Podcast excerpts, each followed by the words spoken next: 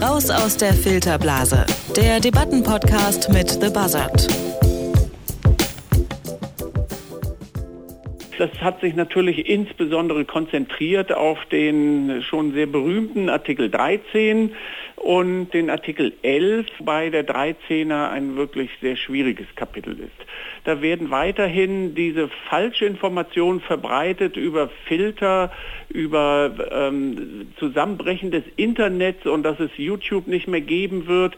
All dieser ganze Quatsch wird weiter kommuniziert. Das hat Axel Voss bei uns bei Detective M im Interview gesagt. Voss hat in den letzten Wochen das Internet dominiert, weil er es reformieren will. Genauer gesagt ist Axel Voss der EU-Abgeordnete, der für die europäische Urheberrechtsreform verantwortlich ist.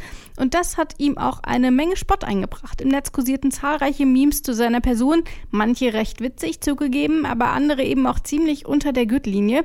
Aber es gab auch sachliche Kritik am Vorschlag von Voss. Julia Reda von den Piraten zum Beispiel hat alles daran gesetzt, die Reform in ihrem jetzigen Zustand zu verhindern. Und auch Timo Wölken von der SPD hat sich öffentlich vehement gegen die Reform ausgesprochen auch auf Detektor FM. Es wird natürlich jetzt zu spontanen Demonstrationen kommen, um nochmal deutlich zu machen, ähm, dass dieser Beschluss nicht richtig ist, insbesondere auf die gefährlichen Uploadfilter nochmal hinzuweisen. Gebracht hat's nichts. Die Reform wird mit sehr großer Wahrscheinlichkeit kommen, trotz der zahlreichen Proteste im Vorfeld. Aber waren die Streitigkeiten nicht vielleicht auch ein bisschen übertrieben? Und ist das Internet jetzt wirklich tot? Darüber spreche ich mit Dario Nassal und Maurus Jakobs vom Debattenportal The Buzzard. Hallo ihr beiden. Hey. Hi. Es freut mich, dass ihr da seid und ähm, wie immer hier bei The Buzzard habt ihr jeweils eine Minute Zeit, um euren jeweiligen Standpunkt vorzutragen, den ihr heute mitgebracht habt. Wollt ihr mir kurz sagen, wer heute welche Seite vertritt und auch wer anfangen möchte? Ich werde anfangen und ich sage, die Aufregung ist völlig überzogen und übertrieben. Und ich sage, das ist genau richtig, dass die Leute sich darüber aufregen, ähm, denn wir haben hier tatsächlich eine große Gefahr für die Meinungsfreiheit im Internet. Dann bin ich gespannt auf eure Standpunkte, die ihr mitgebracht habt. Und Maurus, du darfst anfangen und deine Minute läuft ab jetzt. Einerseits haben wir es, das ist nicht zu übersehen, mit einer völlig vergifteten Debatte zu tun. Junge Menschen schimpfen auf die Politik und die Politik schimpft zurück. Längst schon geht es nicht mehr um eine sachliche Auseinandersetzung mit dem komplexen Thema Urheberrecht. Stattdessen wird mit Reizworten jongliert. Uploadfilter, Zensur, Ende der Freiheit. Was fatal ist, denn in Wirklichkeit sind sich Befürworter und Kritiker der Reform im wichtigsten Punkt einig. Kunstschaffende und Journalisten sollen für ihre Arbeit angemessen entlohnt werden. Zurzeit ist es so, dass große Plattformen, Facebook, YouTube, Gewinne einstreichen, während die Kreativen, also diejenigen, die die Inhalte kreieren, kaum etwas abbekommen. Das ist nicht gerecht und hier setzt die Reform an. Sie stärkt die Verhandlungsposition von Kunstschaffenden gegenüber großen Plattformen. Mit Zensur hat das nichts zu tun. Für meine Seite habe ich Stimmen aus deutschen Medien wie Welt, Spiegel Online und dem IPG-Journal mitgebracht, aber auch aus dem in England erscheinenden IAM-Magazin.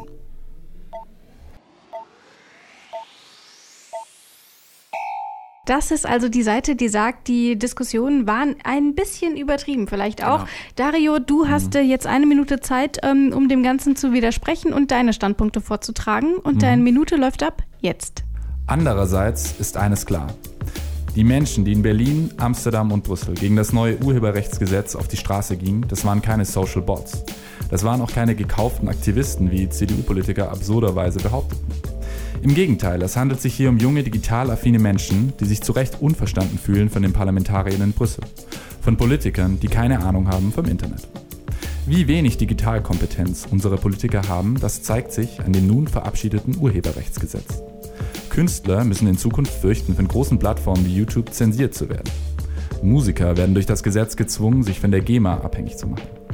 Und die Reichweiten von Journalisten und Verlagen, sie werden einbrechen. Es stimmt also, was die Kritiker sagen. Die Meinungsfreiheit im Internet, sie ist tatsächlich in Gefahr.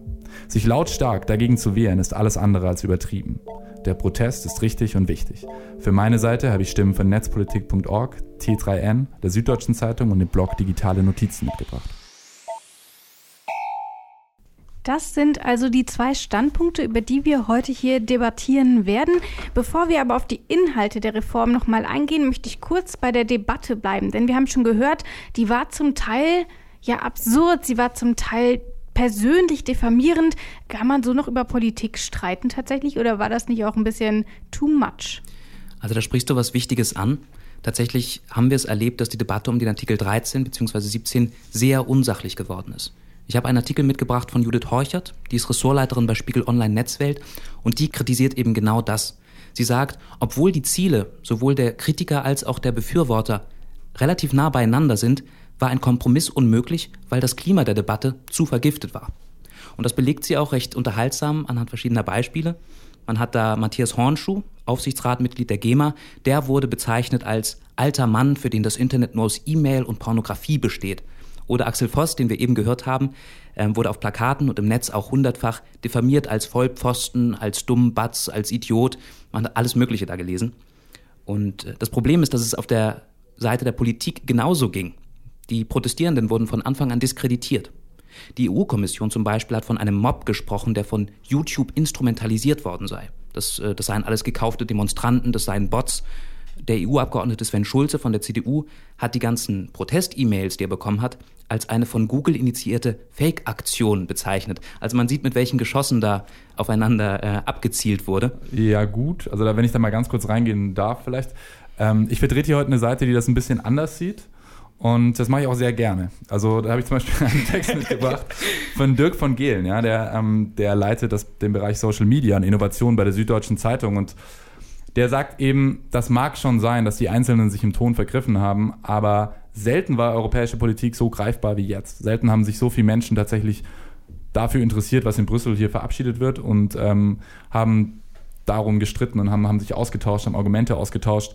Äh, selten war es so, dass tatsächlich Netzpolitik in der gesellschaftlichen Mitte so angekommen ist wie jetzt. Und wir leben nun mal in einer Demokratie. Und Demokratie bedeutet auch immer Streitkultur. Und gerade bei so einem äh, komplexen Thema wie Urheberrechtsgesetz, da sind sehr, sehr verschiedene, viele verschiedene Akteure natürlich im Spiel. Wäre da eine sachliche Auseinandersetzung nicht gerade wichtig gewesen, also was Emotionales, das dann passiert ist? Also zunächst mal ist wichtig, dass die verschiedenen äh, gesellschaftlichen Akteure ihre Meinung äh, vortragen und auch gehört werden. Und gerade jetzt, ähm, wenn die, die Menschen, die eben da demonstrieren, wenn die keiner Lobbyorganisation angehören, die in Brüssel irgendwie Einfluss hat, was sollen die machen, außer auf die Straße gehen? Und da ist es schon wichtig, dass man, dass man deren Forderungen auch hört ähm, das finde ich erstmal gut. Die Frage war ja aber auch, inwiefern das Ganze nicht auch ein bisschen ja, aufgeblasen wurde tatsächlich. Denn äh, Maurus, du hast eben schon gesagt, die Ziele, die diese beiden Gruppen verfolgt haben, die waren jetzt gar nicht so weit voneinander entfernt. Ähm, kannst du das vielleicht ein bisschen spezifizieren? Klar, das ist wichtig, dass man das thematisiert wird. Das führt auch Horchert in dem Artikel aus. Niemand fordert, dass urheberrechtlich geschützte Werke kostenlos im Netz zur Verfügung stehen sollen. Also auch die Gegner von Artikel 13 oder 17 wollen eine gerechte Entlohnung für Kunstschaffende haben. Es wird also hier weniger aufgrund von Inhalten aufeinander losgegangen, als aufgrund von einer hochgeputschten, vergifteten Debatte, wo eben mit, mit Reizbegriffen hantiert wird. Naja, ich würde sagen, dass es schon um die Inhalte ging.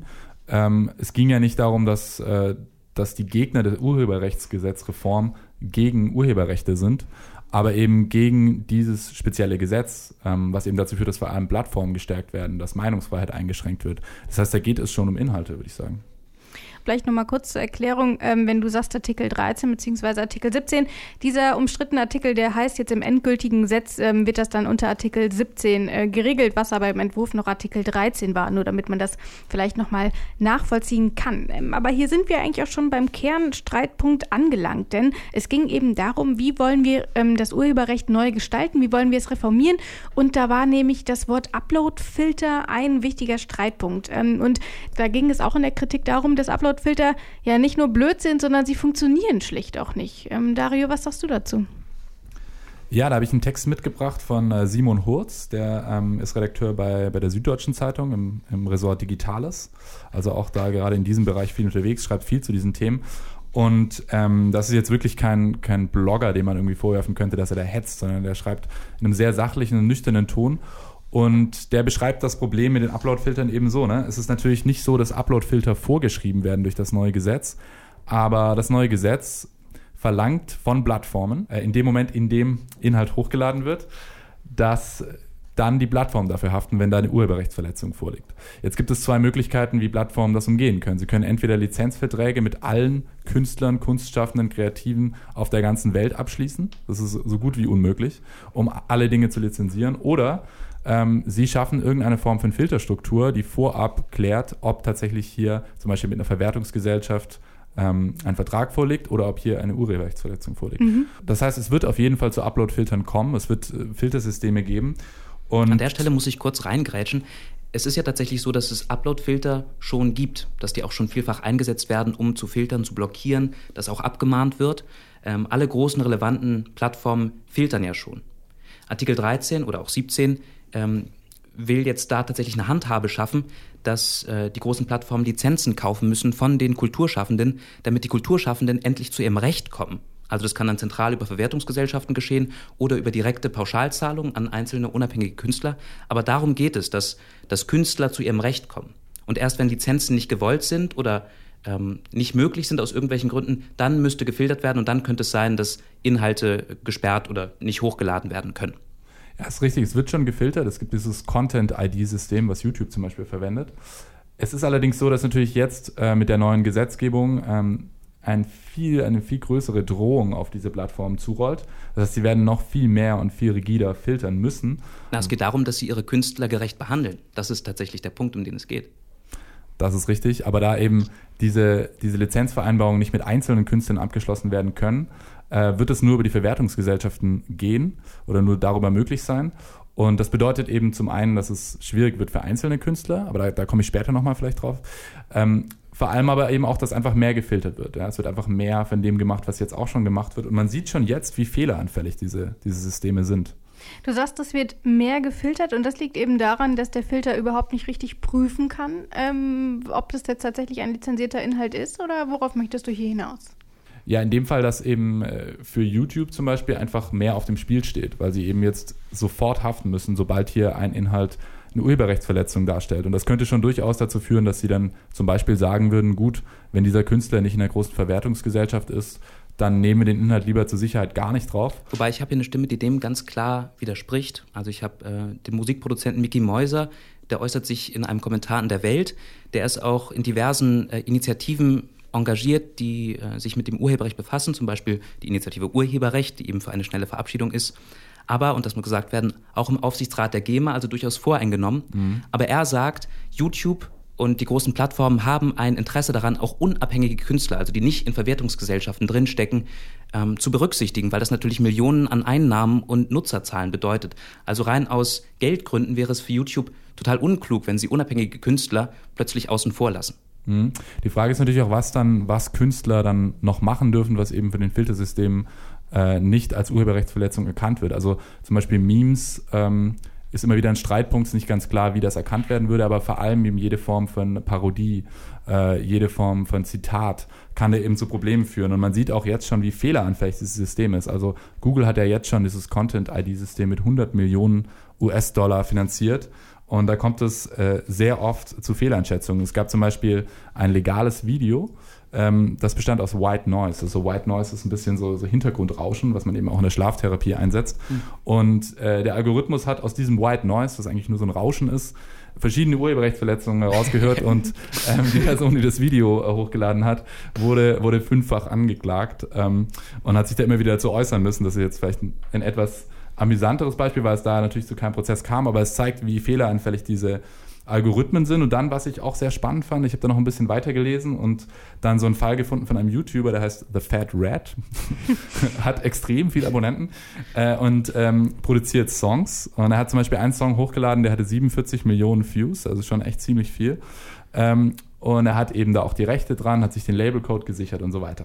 Und dann bekam er eine E-Mail von einem anderen Nutzer, der gesagt hat, er würde gerne diese Rechte an dem Song anmelden. Und jetzt ist eben spannend, wenn man sieht, wie YouTube mit diesem Verfahren umgegangen ist. Ja? Ähm, YouTube hat dann diese E-Mail weitergeleitet. Ähm, The Fat Rat hat dann gesagt, okay, ich habe hier diese Rechte an diesem Song, schreibt also zurück an YouTube und ähm, schickt den Labelcode und so weiter. Und dann sagt YouTube in der Antwortmail sowas wie, wir können das nicht entscheiden. Ähm, entscheiden soll das derjenige, der, der den Rechtsanspruch erhebt. Also Aber das ist, doch, das ist doch sehr aussagekräftig gerade. Das zeigt, es gibt bis jetzt keine richtige Handhabe für Urheberrechtsverletzungen.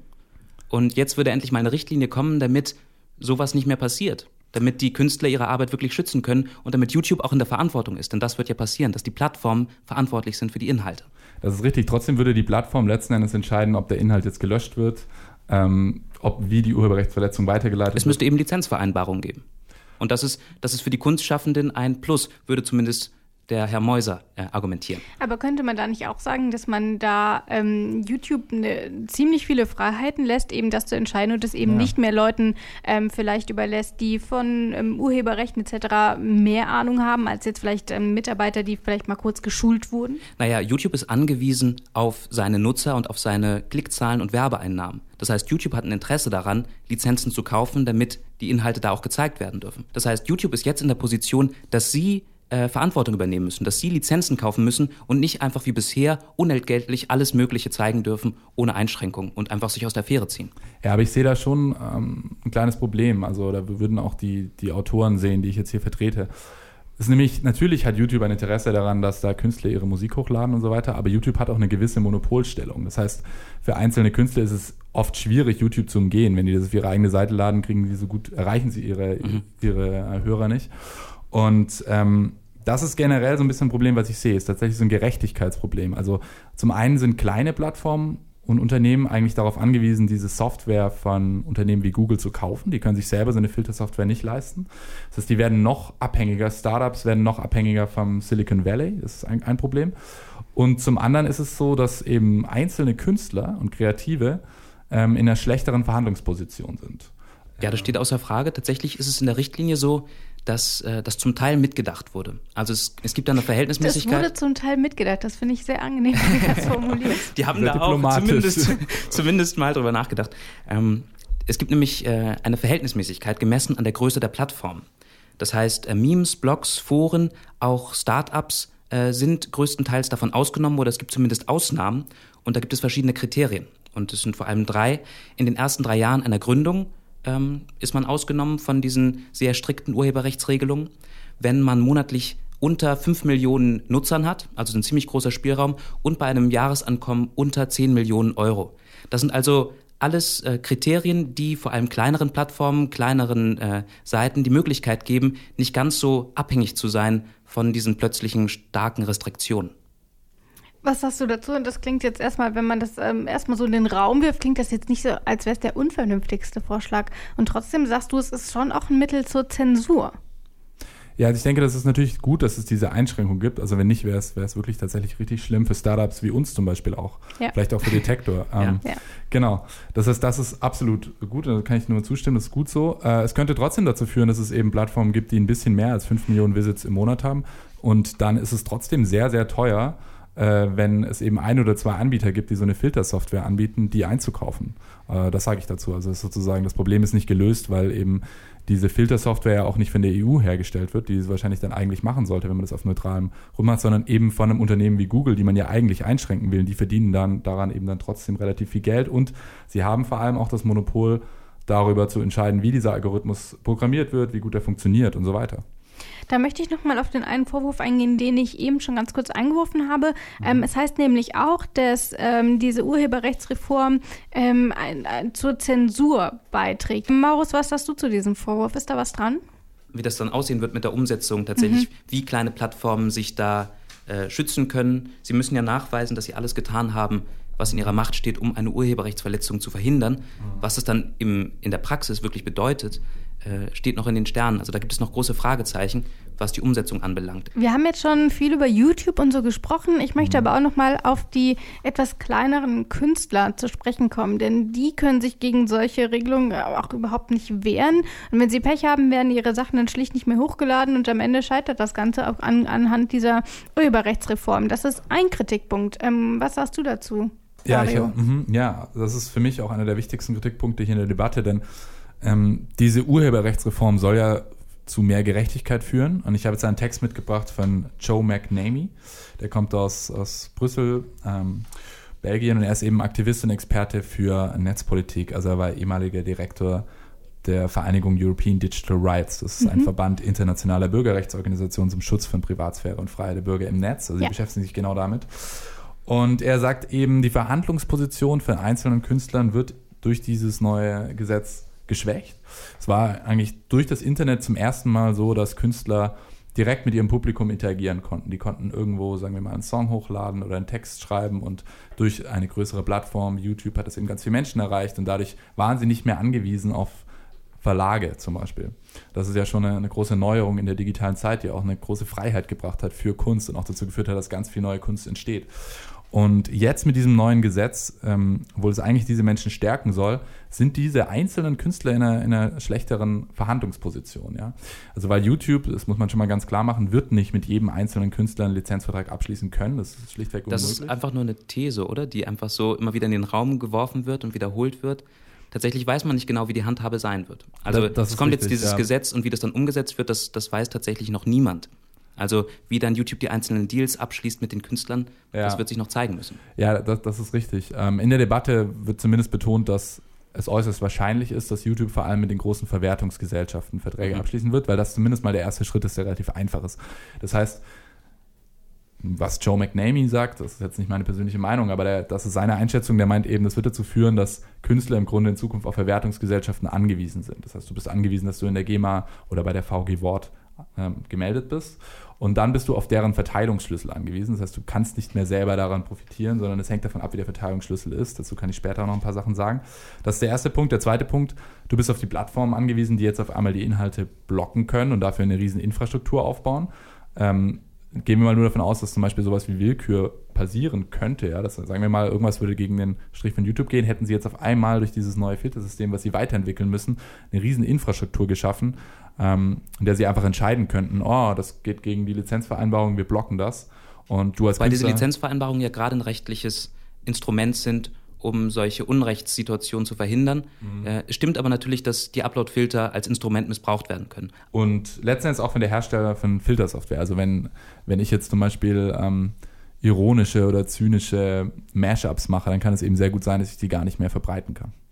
Marus, was sagen denn ähm, deine Vertreter so, wenn man ihnen vorwirft, habt ihr denn kein Herz für kleine Künstler? da würden Sie wahrscheinlich vehement widersprechen. Also es ist immer noch die Position von Herrn Meuser. Man muss sich klar machen, dass diese Urheberrechtsreform tatsächlich zur Stärkung der Kunstschaffenden äh, jetzt eingeführt wird. Also es geht darum, dass die zu ihrem Recht kommen. Und wie die genaue Umsetzung rechtlich dann aussehen wird, das weiß man eben noch nicht genau. Aber erstmal wird jetzt eine rechtliche Handhabe geschaffen, die den Künstlern Rechte einräumt. Und das ist, das ist was Begrüßenswertes, wobei es, darüber hat er schon sehr, sehr ähm, wichtige Punkte angesprochen, gerade was unabhängige Künstler angeht, äh, noch Fragen gibt. Wir haben jetzt schon viel über Künstler, Musiker, die Kreativen im klassischen Sinne gesprochen. Wir haben aber noch eine zweite Gruppe, denn das sind die Zeitungsverlage, das sind die Journalisten, das sind quasi wir. Also nicht, dass wir weniger kreativ wären, aber äh, ich würde das jetzt einfach mal unter eine andere Berufsgruppe ähm, fassen. Wie sieht es denn bei denen aus? Auch die sollen davon eigentlich profitieren, ähm, aber auch dort gibt es kritische Stimmen, die sagen, ich bin mir nicht so sicher. Wobei ich jetzt erstmal hier die Position vertreten würde, ähm, dass Journalisten und Zeitungsverlage profitieren werden. Die kommt von Francine Cunningham, das ist eine Rechtsexpertin, die in Brüssel für eine Kanzlei arbeitet und sich jetzt im I Am Magazin äußert. Äh, das ist ein Magazin mit dem Schwerpunkt auf geistiges Eigentum aus Wirtschaftsperspektive. Also das ist erstmal der Hintergrund. Und die sagt, es ist toll, denn endlich muss Google zahlen für Dienste, die viel zu lange kostenlos gewesen sind. Und davon profitieren eben Journalisten und Zeitungsverleger. Dazu muss man ja aber auch sagen, in Spanien hat man das schon gemacht und Google News gibt es da jetzt nicht mehr. Also das würde ich jetzt nicht unbedingt als Sieg für die Zeitungen äh, betrachten. Jetzt wird ja auf Europaebene eine Richtlinie geschaffen, die ein allgemeines Handlungsnetz im Grunde schaffen soll. Und es gab Einzelfälle in den, in den Ländern, aber grundsätzlich geht es darum, dass es jetzt vereinheitlicht wird, damit man da weiß, wie umzugehen ist. Damit es nirgendwo mehr Google News gibt.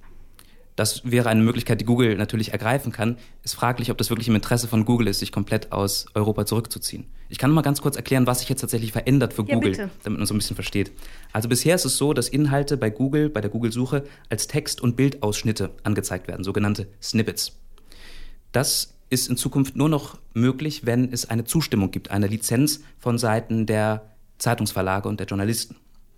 Es wird Ausnahmen geben für einzelne Worte oder, ich zitiere jetzt, very short extracts, also sehr kurze Auszüge. Die Details sind da auf nationaler Ebene auszuhandeln, also wie genau das dann aussieht, mal wieder unklar. Ebenso unklar ist auch, wie dann die Verteilung der so generierten Einnahmen zwischen den Journalisten und den Verlagen gemacht wird. Also das ist auch noch auf nationaler Ebene dann auszuhandeln.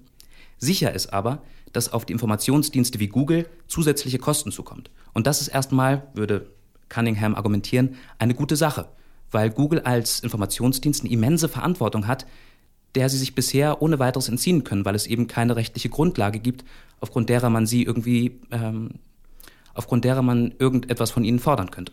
Ja, wenn ich da mal ganz kurz widersprechen darf, vielleicht.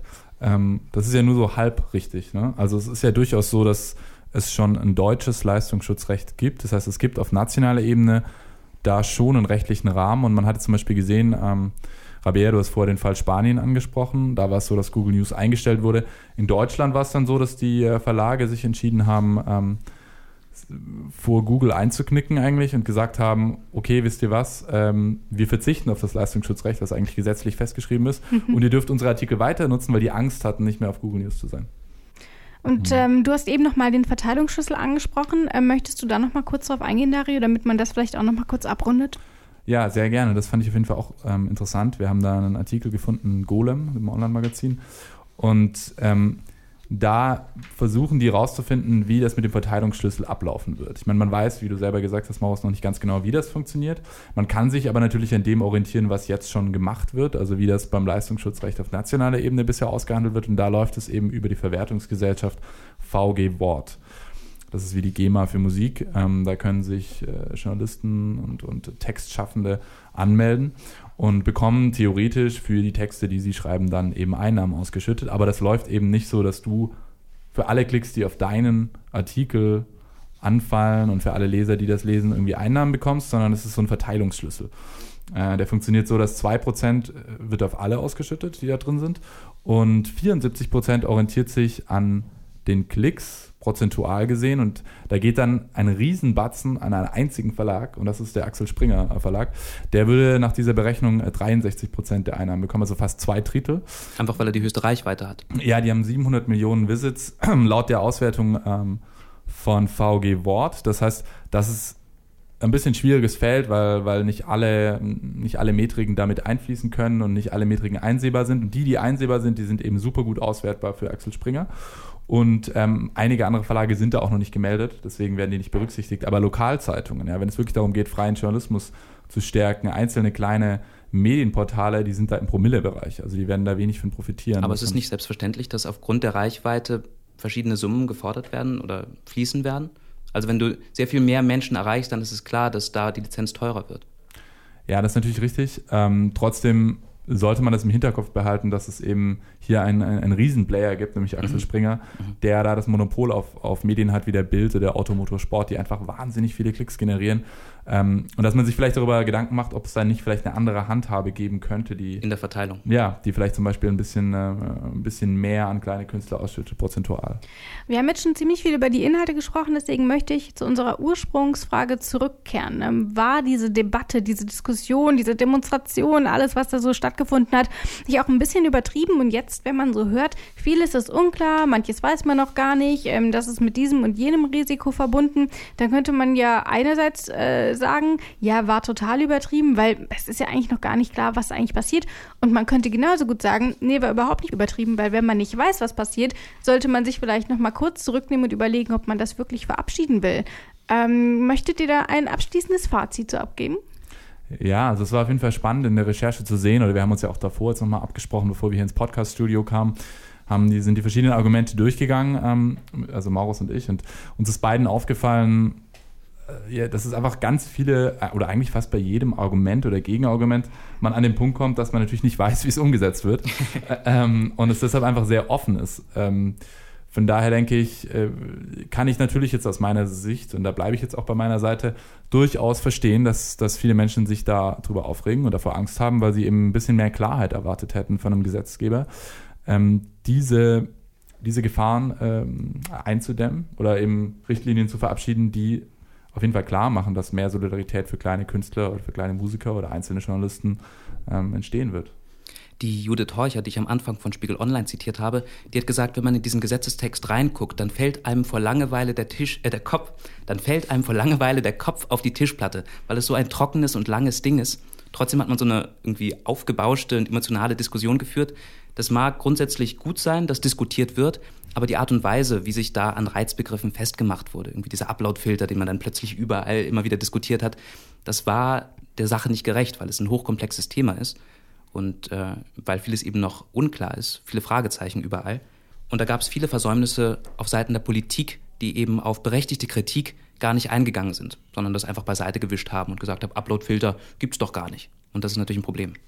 Ja, ich habe äh, dahingehend nochmal ganz spannend, weil du gerade meintest, sozusagen die Debatte im Internet wurde wieder so war so eine, eine erhitzte Debatte, so eine mhm. emotional geführte Debatte. Und das ist ein bisschen ein Problem unserer Zeit, glaube ich, dass ganz viele Debatten im Internet ähm, hoch emotional geführt werden. Es ist ja auch so, dass Leute in Internetkommentaren Dinge sagen, die sie jetzt äh, irgendwie äh, an der Kasse beim Bäcker vielleicht nicht sagen würden. Die würden nicht sagen, bist du wahnsinnig, sondern da sind die Leute relativ höflich. Das ist ein bisschen das Phänomen, was man beim Autofahren hat. Wenn Leute im Auto sitzen, sind sie in diesem geschlossenen Raum. Bist du so einer, der dann so richtig rumbrüllt und den äh, Mittelfinger zeigt? Nee, tatsächlich nicht. Also ich kann es auch immer gar nicht so verstehen, warum Leute sich da so, so, persönlich drüber aufregen. Aber ich glaube, wenn man in so einem geschützten Raum ist und das, das Internet ist dahingehend ein anonymer Raum, weil du sitzt zu Hause, dann trauen sich die Leute auf einmal diese, diese emotionalen Debatten zu führen. Das ist ja eigentlich schade, weil man könnte eigentlich sagen, das Internet sollte dafür gemacht werden, dass der freie Austausch an Meinungen ähm, besser funktioniert und dass man mit diesen ganzen Positionen in Berührung kommen kann, aber es führt eigentlich oft dazu, dass die Debatten irgendwie abflachen und stumpfer werden und eigentlich am Ende dann die gehört werden, die am lautesten brüllen. Und das was, was wir bei der Buzzard auch versuchen, ein bisschen zu bekämpfen, eben deshalb ein Navigationssystem zu, zu schaffen, wo man diese Position leichter findet. Das heißt, wir nehmen aus dieser Debatte eigentlich mit gar nicht so viel über den Inhalt von dieser Urheberrechtsreform, sondern vielmehr etwas über den politischen Diskurs und wie wir uns kritisch mit Themen auseinandersetzen wollen. Ähm, ich glaube, so kann man es zusammenfassen. Vielen Dank, dass ihr bei uns im Studio wart. Ähm, man kann alle Folgen von ähm, unserem Podcast hier raus aus der Filterblase übrigens auch überall dort hören, wo es Podcasts gibt und natürlich auf unserer Website und bald auch auf eurer Website, habe ich gehört. Genau, bald äh, gibt es die Podcasts auch jeweils in unserer Wochendebatte. Wir machen immer eine Debatte der Woche. Äh, und jetzt, diese Woche wird es um das Thema Fridays for Future gehen. Also auch ein spannendes äh, Thema, was auch hoch emotional diskutiert wird. Ähm, kann man jetzt schon reinlesen. Worüber wir dann aber in zwei Wochen sprechen werden, das können wir noch nicht verraten, denn das entscheidet sich auch erst in gut zwei Wochen. Und damit verabschiede ich mich aus dieser Folge. Ich sage Tschüss, danke, dass ihr da wart. Ciao. Ciao, vielen Dank. Raus aus der Filterblase. Der Debattenpodcast mit The Buzzard.